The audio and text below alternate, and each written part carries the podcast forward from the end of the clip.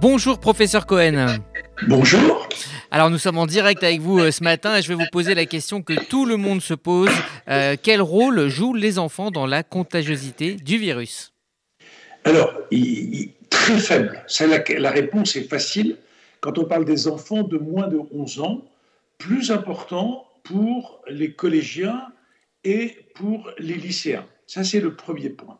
Mais l'école, ce n'est pas que des enfants, c'est aussi des enseignants, c'est aussi des professionnels de la petite enfance qui sont obligés d'aller au travail tous les jours, qui se rencontrent les uns les autres, qui participent à des réunions ensemble.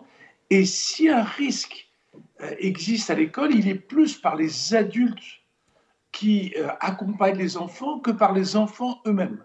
On sait très bien que les enfants sont moins contaminés que les adultes, moins contaminants, qui se contaminent très peu entre eux, ça ne veut pas dire qu'ils ne se contaminent pas, hein, et qui contaminent très peu les adultes. Donc, la majorité des transmissions, ça a lieu à l'extérieur de l'école. Alors, les derniers chiffres donnent euh, effectivement quand même une augmentation euh, de la contagiosité euh, chez, les plus jeunes, on va dire chez les 10-20 ans, chez, les ados. Évidemment, cela est aussi dû à, l'augmentation du nombre de tests.